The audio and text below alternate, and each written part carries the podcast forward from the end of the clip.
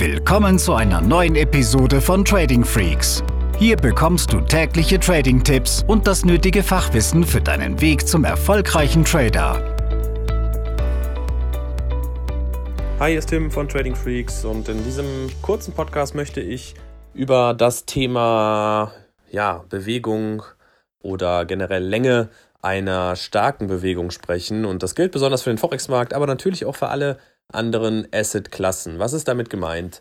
Als Daytrader ist es so, dass wir einen Gefallen an Volatilität und Momentum haben. Zumindest die meisten Trading-Ansätze ähm, brauchen dieses Momentum in einem Asset. Und jeder Investor oder jeder Trader stellt sich ja immer wieder die Frage, wie weit läuft der Kurs jetzt? Jetzt, wo ich gerade in diesen Podcast reinspreche und ich auf meine Bildschirme gucke, sehe ich hier einen wahnsinnig impulsiven Anstieg des Euro-US-Dollar, der jetzt heute im Tagesverlauf um die 75 Pips Spannweite hatte, wenn man so möchte. Ja, das bedeutet, vom Low bis zum High haben wir hier 75 Pips. Und was gerade auch Trading-Anfänger oft vergessen ist, die einfache, ähm, der einfache Fakt, dass ein Kurs nicht ewig steigt und auf der anderen Seite auch nicht ewig fällt. Und man lässt sich gerne in solche Bewegungen hineinziehen, wenn der Kurs schon intraday 70 Pips gestiegen ist, wenn wir jetzt mal beim Euro-US-Dollar bleiben, dass man sagt, boah, hier geht ja richtig was, der ist ja so stark, dieser Trend, ich gehe hier mit rein.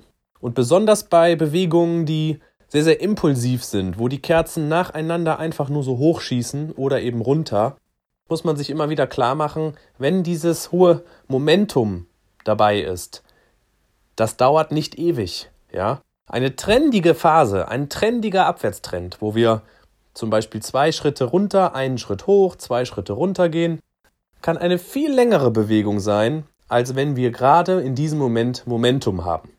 Im Kopf des Traders geht nur leider bei diesem momentumartigen Anstieg immer wieder dieser Gedanke der Gier mit, der sagt, wow, das wird der nächste Jahrhundert-Move, da möchte ich dabei sein. Und da muss man sich frei machen indem man sich immer wieder vor Augen führt, ja, wie sieht so eine Bewegung zum Beispiel in einer höheren Zeiteinheit aus? Ja, was zum Beispiel im 5-Minuten-Chart oder im 15-Minuten-Chart als wahnsinnig starker Kursausbruch aussieht, sieht im 4-Stunden-Chart vielleicht schon gar nicht mehr so bedeutend aus. Und das heißt, es macht A Sinn, immer wieder mit den Zeiteinheiten zu spielen und B sollte man sich zum Beispiel einen Indikator wie die Average True Range oder die Average Daily Range, also ATR oder ADR hinzuziehen, um zu schauen, wie ist denn zum Beispiel der Euro-US-Dollar im letzten Monat bezüglich des täglichen, der täglichen Handelsspanne gelaufen?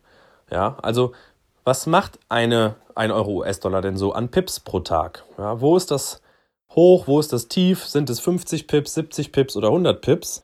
Und wenn wir jetzt zum Beispiel 16 Uhr nachmittags haben, und der Euro-US-Dollar hat schon eine Spannweite intraday von 75 Pips hingelegt und wir sind bei durchschnittlich 80 Pips.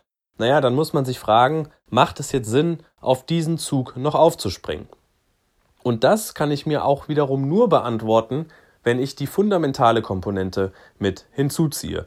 Wenn ich mir also die Nachrichtenlage zum Euro oder zum US-Dollar, sprich zur EZB oder zur Fed oder zur Politik, ja, zum Beispiel Brexit oder ähm, Donald Trump auf der anderen Seite, wenn wir beim US-Dollar bleiben, angucke und weiß, wie ist das Sentiment, wie ist die Stimmung. Oder gab es vielleicht einen wirklich bedeutenden Wirtschaftsdatensatz, der hier eine Überraschung gebracht hat, wie zum Beispiel die Non-Farm Payrolls, die US-Arbeitsmarktdaten, und kann daraus dann ableiten, gebe ich dem Kurs nochmal die Chance auf weitere 30, 40 Pips heute?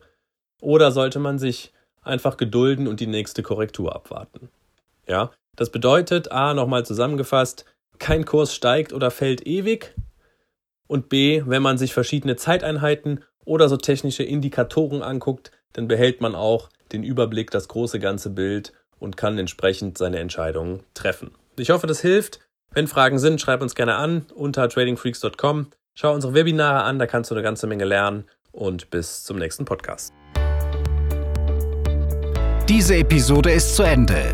Abonniere diesen Kanal für noch mehr Trading-Tipps und schau vorbei auf tradingfreaks.com.